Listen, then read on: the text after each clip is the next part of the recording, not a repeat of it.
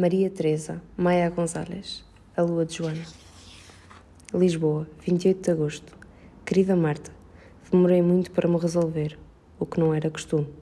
Para dizer a verdade, não sabia que fazer. Precisava desabafar, tentar compreender tudo o que aconteceu. E como foste sempre a minha única confidente, não fazia sentido escrever um diário, pois dava, pois dava uma sensação de estar a escrever para mim própria, o que eu acho um bocado estranho. Talvez seja ainda mais estranho escrever-te, mas é uma forma de manter viva a tua memória. Pelo menos até entender o que se passou contigo, pelo menos até conseguir perdoar-te. Faz hoje um mês que tu. Não sou, não sou ainda capaz de dizer a palavra. Se calhar é porque não acredito que já não estás aqui comigo. É tão difícil acreditar.